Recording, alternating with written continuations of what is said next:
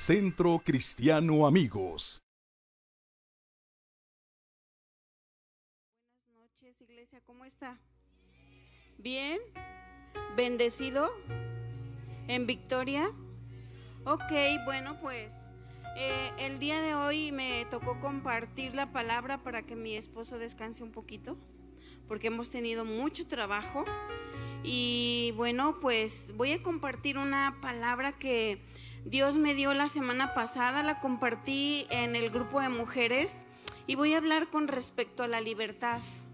Vamos a hablar esta noche con respecto a la libertad y bueno, hay muchas personas que están caminando en esta vida creyendo que caminan en libertad. Y bueno, la verdad es que no me gustaría poncharle su globito, pero vamos a ver lo que la palabra de Dios enseña. Y vamos a ir a la escritura y vamos a ver lo que dice la Biblia con respecto a la libertad. Y yo le titulé a esta conferencia Las apariencias engañan, porque a veces pensamos eh, pues de una manera errada lo que no es la libertad. Y vamos a ir a la escritura, vamos a ir al libro de Juan capítulo 8, versículo 36. Y la escritura eh, aquí nos enseña, dice la escritura en el libro de Juan, capítulo 8, versículo 36, dice, así que si el Hijo os libertare, seréis verdaderamente libres. ¿En dónde radica la libertad? En el Hijo. Aquí la escritura nos está mencionando, así que si el Hijo os libertare, seréis verdaderamente libres. Este versículo señala que el único que puede darnos una verdadera libertad es el Hijo de Dios, es Jesús. Muchas personas piensan con respecto al matrimonio, creen que en el matrimonio viven esclavos y hay roces, hay fricciones. Eh, creen que hay un yugo de esclavitud y creen que divorciándose ya son libres, ¿verdad? Piensan que hombres y mujeres, ¿verdad? Creen que con el divorcio ya se liberaron y, y que dicen, ah, ya me liberé. ¿Y ustedes qué creen? ¿Que es una verdadera libertad? Que dice la escritura, Así que si el Hijo os libertare, seréis verdaderamente libres. Algunos otros piensan que porque tienen otra mujer en una relación de infidelidad o de adulterio, creen que están en libertad. Pues yo hago lo que quiero, ¿verdad? Dicen, yo soy libre, yo soy libre de hacer lo que yo quiera. Hay otras personas Ah, manifestándose por el mundo entero ah, con sus preferencias sexuales, contrario a lo que la palabra del Señor enseña, ¿verdad? Contrario al diseño de Dios. Y por ello algunos creen que ya son libres. Ellos creen que están manifestando su libertad. Hay muchos ah, padres que internan a sus hijos en centros de rehabilitación, creyendo que al tenerlos en esos centros de, rehabilitación, ellos recibirán libertad. Y ojo, no digo que los centros de rehabilitación sean malos. No, eh, no estoy diciendo que sean malos. Muchos son muy efectivos pero para que una persona reciba la libertad de algunas adicciones, la persona necesita querer ser libre. Otros creen que porque abandonaron a sus hijos, se deshicieron del problema, ya son libres, ¿verdad? Que porque ya se quitaron de encima la carga, ya son libres. Otras personas piensan que porque abandonaron eh, su casa, eh, jóvenes, eh, que porque salieron del seno familiar y se van por la vida como la fresca mañana perfumada, jóvenes. Y ojo, no digo que sea malo, porque tampoco es malo independizarse, salir a estudiar, salir a formarse, a forjarse un futuro, a prepararse, ¿verdad? No digo que sea malo, muchos creen que ya son libres. ¿Cuántas cárceles están llenas de personas que delinquieron? Y porque los metieron a la cárcel, creen que espiritualmente ya son libres. Muchos todavía están en prisiones, ¿verdad? Muchos todavía la iniquidad no ha salido de sus vidas. Muchos de los que están en las cárceles están esperando la oportunidad para salir y para volver a delinquir, ¿verdad? Otros ni siquiera se esperan, otros están ahí dentro, fraguando, pensando de qué manera ah, ah, maquinan pensamientos para en la primera oportunidad escaparse y volver a delinquir. ¿Sabes por qué? Porque la cautividad todavía está en el corazón. Pero hoy vamos a ver cuál es la, la verdadera libertad de la que habla la palabra de Dios. Muchas personas quieren experimentar la libertad y buscan de una o de otra manera y lo único que van provocando es caer en vacíos, en soledad, en depresión, en ansiedad, en temor, en frustración, porque no hay libertad que pueda romper ataduras, sino solo la que podemos recibir de parte del Hijo de Dios. La clave es la clave para experimentar la libertad se llama Jesús.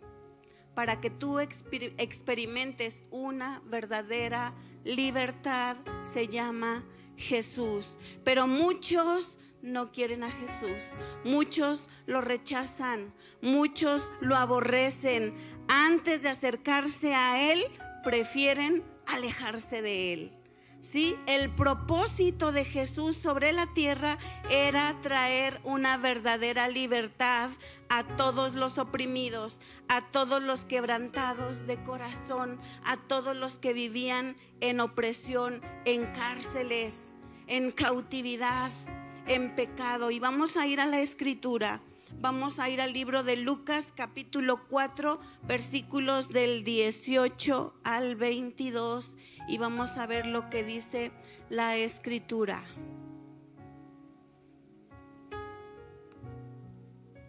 Dice la palabra de Dios, el Espíritu de Dios está sobre mí, porque me eligió y me envió para dar buenas noticias a los pobres para anunciar libertad a los prisioneros, para devolverles la vista a los ciegos, para rescatar a los que son maltratados y para anunciar a todos los que a todos que este es el tiempo que Dios eligió para darnos salvación. Jesús cerró el libro, lo devolvió al encargado y se sentó. Todos los que estaban en la sinagoga se quedaron mirándolo. Entonces Jesús les dijo, hoy se ha cumplido ante ustedes esto que he leído. Todos hablaban bien de Jesús, pues se admiraban de lo que de lo agradables que eran sus enseñanzas.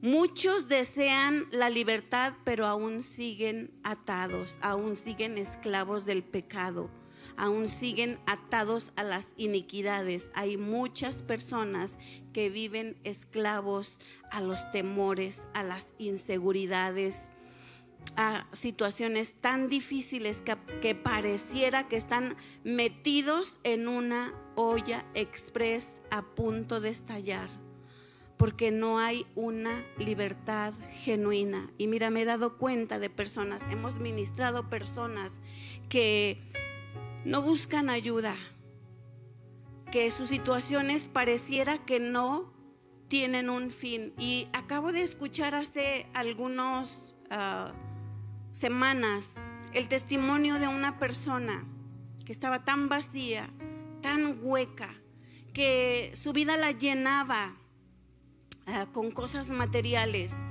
con era era un homosexual, un hombre que desde niño fue abusado, fue ultrajado, violentado, rechazado. Y la gente está vacía, la gente está buscando de qué manera llenar esos vacíos. Y sabes, nadie puede llenar tus vacíos más que Jesús. Jesús es la fuente que puede llenar la soledad. Jesús es la fuente que puede llenar tu vida cuando todo el mundo te rechaza. Y yo recuerdo la vida de este joven cuando la compartía. Él decía que pues él se llenaba de hombres, pero se sentía vacío. Dice, no había algo que me llenara. Dice, pero una persona me compartió de Jesús y yo decía, no, espéreme señora, yo no quiero eso. Y dice que le dejó unos libritos y dice que un día estaba en su cuarto y dice que a él lo golpeaban muchísimo, muchísimo. Su papá, su mamá, sus hermanos, vivió una vida este, de mucho rechazo en la escuela. Dice que los maestros lo exhibían, se burlaban sus compañeros. Y dice que él siempre estaba solito, escondido allá en un rincón. Y era una vida de tormento, de soledad, de rechazo. Y dice que pues él creció sin hablar sin socializar, porque siempre fue una vida de tormento y de soledad, de vacíos, de rechazos. Y cuando le compartieron la palabra, le regalaron este tratado. Dice que él lo tomó y que él comenzó a, a, leer y dice, yo quiero más, yo quiero más y yo quiero más. Y dice que él se empezó a llenar, a llenar y buscó una Biblia y él se empezó a llenar de el amor de Dios. Y él entendió que todo lo que él había vivido, todo lo que él había experimentado, era pura basura, que se había llenado de pura basura y que no había nada que lo llenara. Y cuando él conoció de una manera sola iglesia, solo, él solo. Y te comparto esto porque como iglesia tenemos que trabajar. Hay mucho por hacer tenemos la oportunidad, se nos está presentando la oportunidad, se está trabajando eh, en este cierre del año. Eh, tenemos un evento importante. Tú conoces gente que le tienes que compartir la palabra. Tú no sabes cómo está viviendo la gente. Hay vacíos, hay soledad, hay rechazo. Por eso yo le puse a esta conferencia, las apariencias engañan, porque tú nos ves muy bien por fuera, pero no sabes los vacíos que hay en el corazón del ser humano. No sabes la tristeza, no sabes la soledad que está viviendo la gente. No sabes que muchos de ellos muchas veces han pensado en el suicidio. Este este joven muchas veces pensó en quitarse la vida. Y así hay mucha gente. Y tú y yo vemos a la gente y pensamos que la gente está bien, pero la gente no está bien. Hay muchos jóvenes, muchos padres que están batallando con sus jóvenes, muchos papás que quisieran internar a sus hijos en centros de rehabilitación creyendo que el centro de rehabilitación va a ser una solución. Cuando tú y yo tenemos la respuesta de la palabra de Dios, tenemos que presentarles a un Dios de poder, a un Dios de amor, a un Dios de gracia, a un Dios que sigue haciendo milagros. Y sabes qué? Pensamos que la gente está bien cuando la gente no está bien. Nuestra actitud como hijos de Dios a veces es indiferente, a veces es fría, a veces no nos interesamos en los problemas de las personas. Y hoy quiero hablar a tu corazón y a tu espíritu. ¿Te has preguntado cómo está la persona que está a tu lado, cómo está tu vecino, cómo está la gente que te rodea. Si en realidad está bien, porque tú lo ves bien. pero ¿en realidad estará bien? La gente que se congrega, si vas a un grupo de hogar, ¿cómo están esas personas? ¿Cómo están? ¿Cómo se encuentran? ¿Cuáles son sus luchas? ¿Cuáles son sus batallas? ¿Cuáles son sus aflicciones? ¿Cuáles son sus debilidades? ¿Les estamos apoyando? ¿Estamos siendo de ayuda o les, les estamos estorbando? Necesitamos hacer algo. Y en este cierre de año, a mí me gustaría que como iglesia hiciéramos algo por la gente que está pasando por situaciones difíciles. Hay muchas personas que en este cierre de año están pensando en quitarse la vida.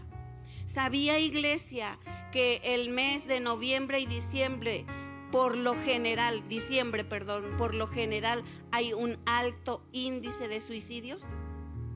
Porque la gente se siente sola, porque la gente se siente deprimida, porque la gente se siente que le damos la espalda. Quiero generalizar, no quiero, este, pues quiero generalizar.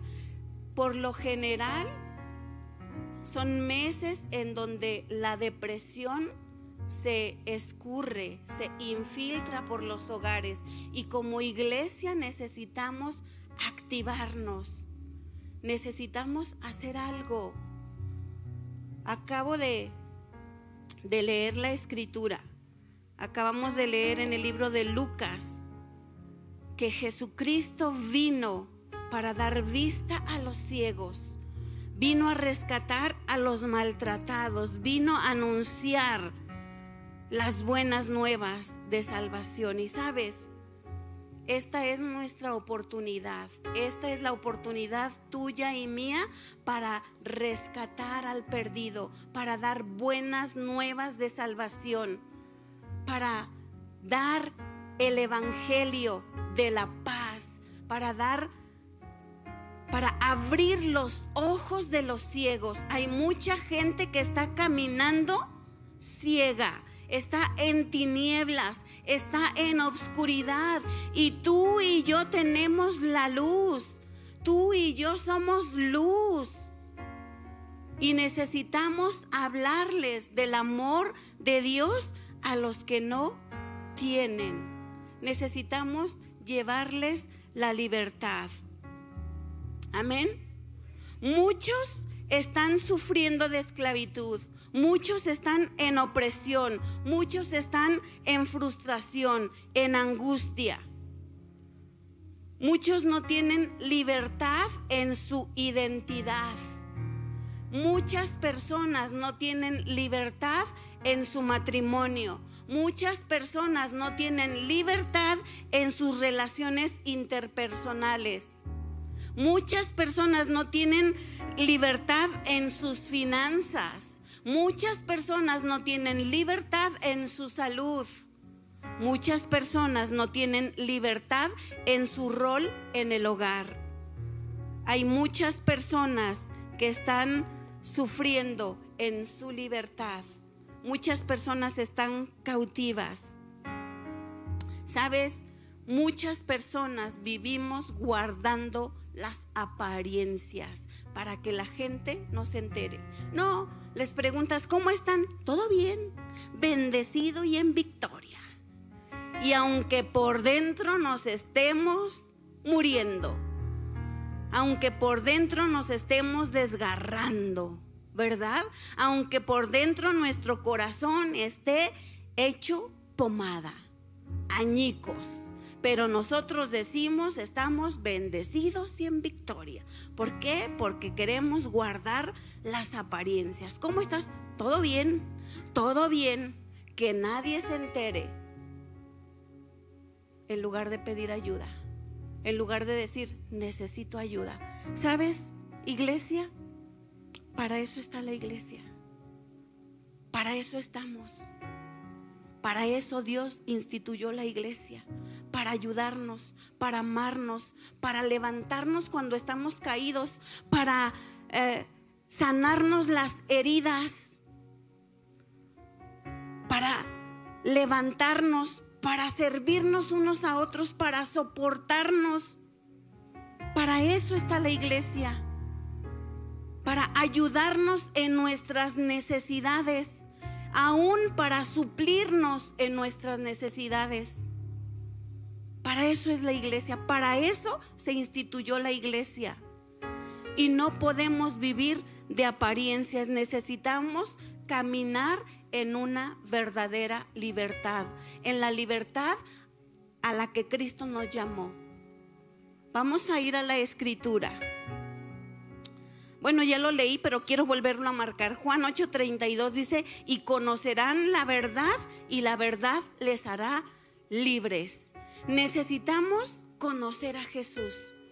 Cuando tú tienes una relación con Jesús, una intimidad con Él, cuando tú entras a la presencia de Dios, cuando tú lo conoces cara a cara, tú tienes esa libertad a la que Él te ha llamado. Y esa carga ya no se hace carga. Esa carga se hace ligera. Porque sabes quién la lleva. Porque Jesucristo dice que su carga es fácil de, llegar, de llevar. Dice que su yugo es fácil de llevar y que el ligera es su carga. Pero ¿sabes cuando esta escritura se hace rema en nuestras vidas? Cuando tenemos una relación con Él, cuando entramos a la cámara secreta con Él, cuando tenemos una intimidad con Él. ¿Sabes? El propósito de Dios no es que tú, que no es que tu vida se destruya por haberte aguantado, por no haber pedido ayuda a tiempo, por la vergüenza, por la pena del que dirán. Si tú necesitas ayuda, tienes que pedir ayuda a tiempo. No esperes a que la olla express explote. Pide ayuda a tiempo. He visto personas con derrames en los ojos porque no pidieron ayuda a tiempo. Con derrames cerebrales en los hospitales, porque no pedimos ayuda a tiempo. Iglesia, para eso estamos. Tenemos que sobrellevar, dice la escritura, las cargas los unos de los de los otros. No vivamos de apariencias. Jesucristo nos llamó a vivir una vida en libertad. Y cuando somos libres, podemos respirar podemos caminar en libertad, podemos correr, podemos respirar y disfrutar, ¿sí o no? Podemos disfrutar la vida, podemos reír y sonreír, ¿sí o no? Y cuando hay opresión, hay depresión, hay tristeza, hay lamento, hay estrés. Y el cuerpo se enferma. ¿Sí o no? Necesitamos caminar en libertad en la libertad a la que fuimos llamados. ¿Sabes? En los últimos tiempos he visto grandes hombres y mujeres de Dios que por no pedir ayuda a tiempo se suicidaron. Se suicidaron por pena, por no pedir ayuda. Y sabes, a eso Dios no nos llamó. Somos un cuerpo, somos familia. Yo les considero mi familia. Yo les considero mi familia. Y yo creo que ustedes nos consideran su familia. ¿O no? Entonces, necesitamos iglesia, amarnos unos a otros, soportarnos unos a otros, llevar las cargas los unos de los otros. ¿Sabes? Si tú pides a tiempo la ayuda, vas a estar bien. Pero cuando no pedimos a tiempo la ayuda, ¿sabes qué es lo que hace el tiempo? Con los problemas, con las pruebas, con las luchas, el tiempo lo, lo único que hace es agravar más las situaciones. ¿Sí o no? A veces decimos, ay, pues el tiempo lo dirá, que el tiempo lo arregle. No, amados. El tiempo lo único que trae es que provoca situaciones más difíciles. Eh, lo único que provoca el tiempo es destrucción. Lo único que provoca muchas veces es muerte. Así es que necesitamos pedir ayuda a tiempo, no guardar las apariencias, porque las apariencias engañan. Amados, la vida en Cristo no se trata de cómo la comenzamos. La vida en Cristo se trata de cómo la terminamos. Necesitamos caminar nuestra, vida en Cristo, tomados de la mano de Dios, haciendo cada promesa de Dios rema en nuestra vida, que se haga rema, tomar cada promesa. Saben, la vida no es fácil para nadie, para nadie. Y a veces idealizamos la vida de otras personas porque pensamos que la vida de otras personas está bien. Pero si nos tomáramos el tiempo de preguntarles cómo están, o oh, sorpresa nos llevaríamos. ¿Cómo te ha ido? Nos llevaríamos grandes sorpresas si escucháramos cómo les ha ido. Porque cada persona, cada vida, cada personaje tiene su historia. Y a veces idealizamos la vida de otras personas pensando, creyendo que les va muchísimo mejor que a nosotros, ¿sabes? Tienes que aprender a ser agradecido con lo que Dios te ha dado. Necesitamos ser agradecidos de la vida que Dios nos ha dado, porque Dios ha sido bueno y ha sido bueno en gran manera. Y a veces nos centramos y nos fijamos en lo que otros tienen y no somos agradecidos con lo que Dios nos ha dado.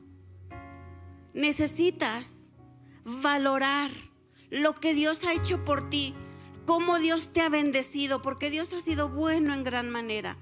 Si le preguntaras a tu vecino cómo le ha ido, y yo te, te aseguro y te garantizo que le ha ido como en feria. Pero necesitamos valorar, porque la vida no es fácil para nadie, para todos hay altibajos, para todos hay luchas, hay persecuciones, hay batallas. Hoy quiero decirte, no te canses, sigue avanzando, sigue confiando en Dios, no te des por vencido. Yo quiero decirte algo, para mí, en lo personal, y para mi esposo la vida no ha sido fácil.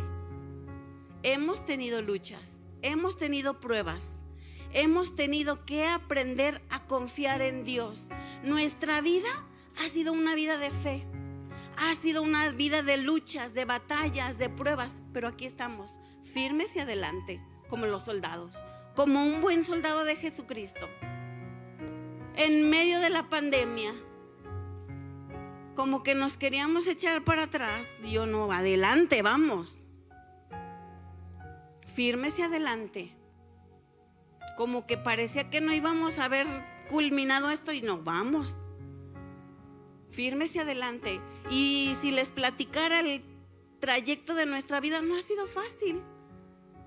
Hemos visitado Cruz Verdes, hospitales, como no tiene una idea con nuestros hijos. La hemos visto difícil. Muchas veces, hasta que a mi amiga Dona me ha acompañado. sin mi esposo, ella y yo, en las 3 de la mañana.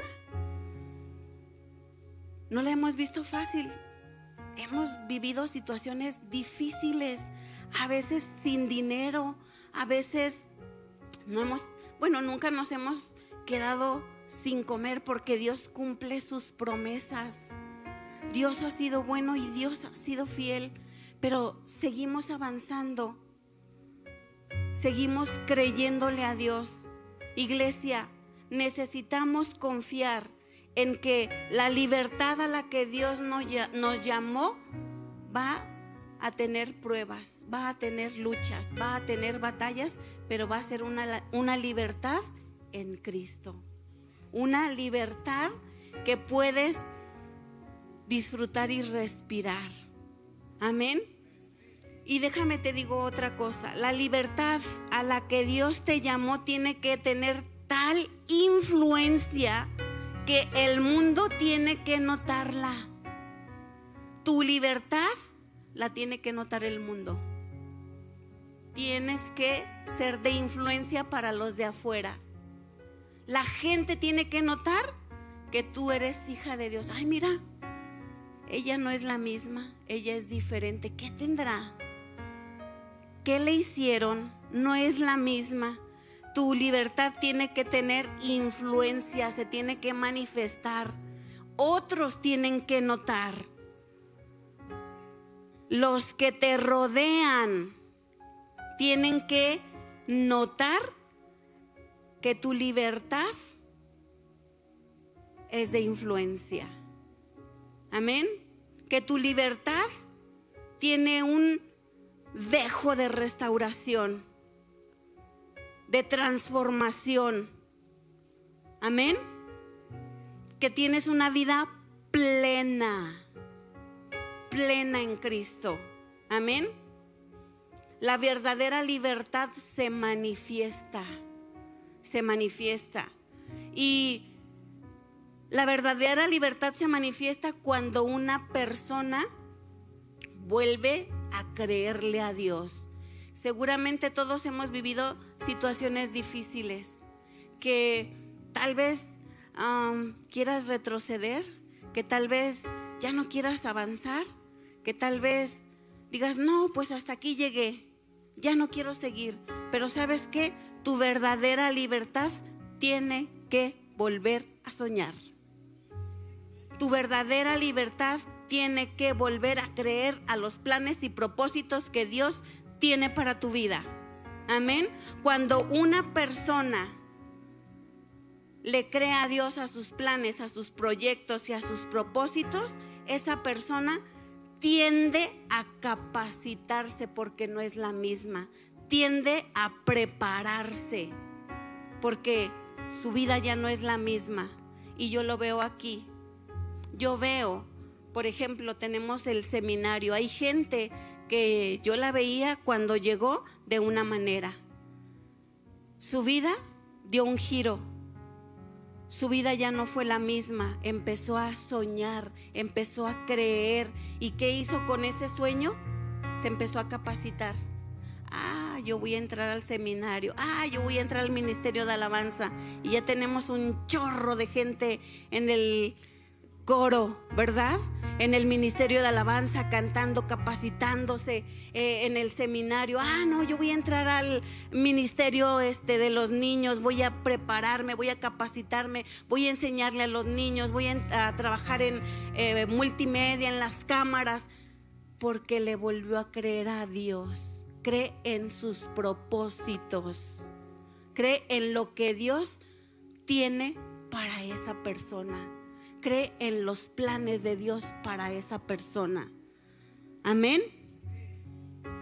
Esa persona se dispone y vive para que para lo que Dios planeó para ella. Esa persona ya no vive en la misma cautividad. Ya no es pesimista. Amén. Una persona libre es una persona que confía no en sí misma, sino en Dios. Es una persona que es segura. Es una persona eh, que, confía no en sus capacidades, sino en lo que Dios tiene y le da, en las capacidades que Dios ha depositado para ella. Es una persona que ah, recibe de la sabiduría de Dios. Es una persona que le cree a Dios. Amén que pone su confianza en Dios, que vive para Dios. Amén. Jeremías 29:11 dice, mis planes para ustedes solamente yo los sé. Y no son para su mal, sino para su bien. Voy a darles un futuro lleno de bienestar. Miren lo que dice la escritura. Mis planes para ustedes solamente yo lo sé y no son para su mal, sino para su bien. Voy a darles un futuro lleno de bienestar. Cuando somos hijos de Dios, vivimos como hijos de Dios, hablamos como hijos de Dios, cumplimos como hijos de Dios la palabra de Dios, porque una cosa es saber la palabra y otra cosa muy diferente es vivirla. Amén. Una persona libre activa los frutos del Espíritu Santo. Vive pleno, vive gozoso. Activa la paz, el amor, la paciencia, el impaciente. Amén. Es tolerante. Amén. Vive gozoso, pleno, feliz. Salmo 30, 11 dice, tú cambiaste mi tristeza y la convertiste en baile. Me quitaste la ropa de luto y me pusiste ropa de fiesta. Amén. Es una persona plena, feliz, contenta. Está siempre gozosa en todo y por todo. Aunque no le vaya bien, confía en que Dios va a actuar a su favor. Aunque en esta temporada no esté bien, Él sabe que sabe que Dios va a responder de alguna manera. Amén.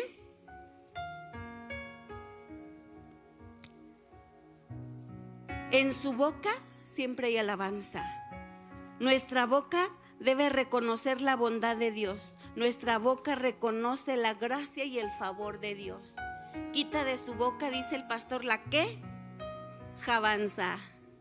Dejamos la queja de lado y comenzamos a alabar y a glorificar el nombre de nuestro Dios. Salmo 30, 12 sigue diciendo, para que te cante himnos y alabe tu poder, mi Señor. No puedo quedarme callado, por siempre te alabaré.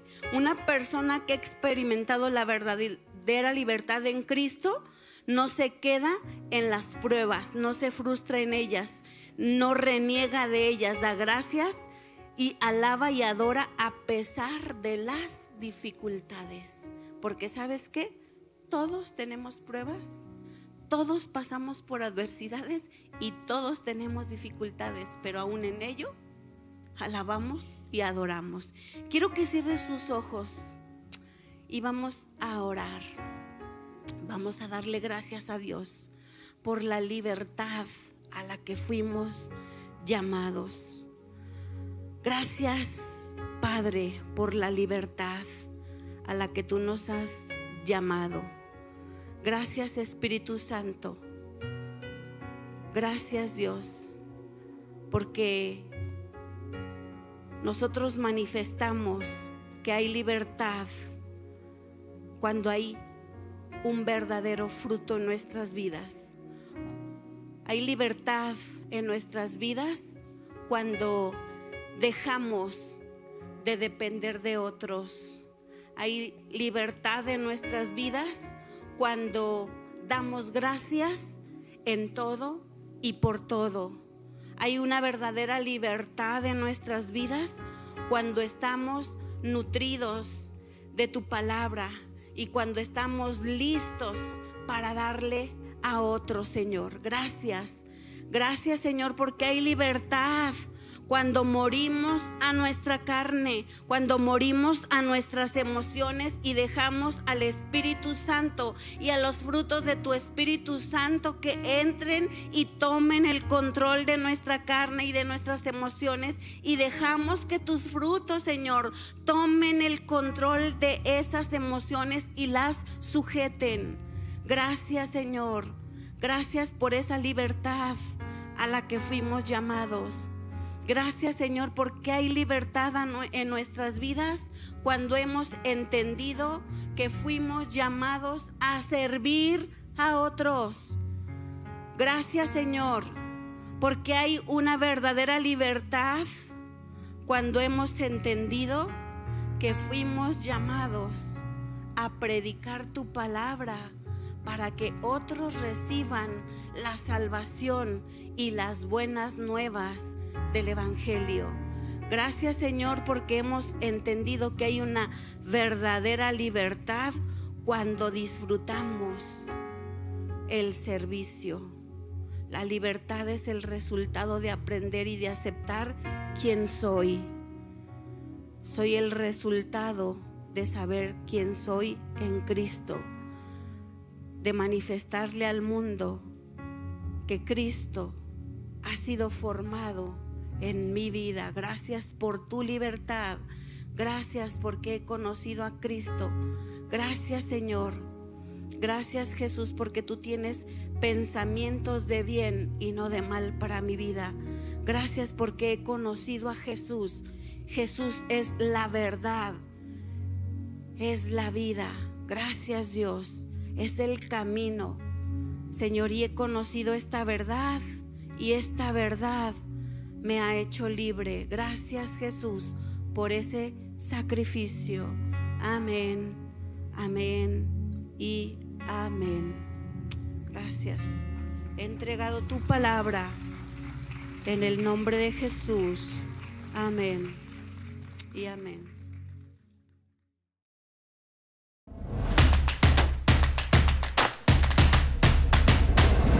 Centro Cristiano Amigos.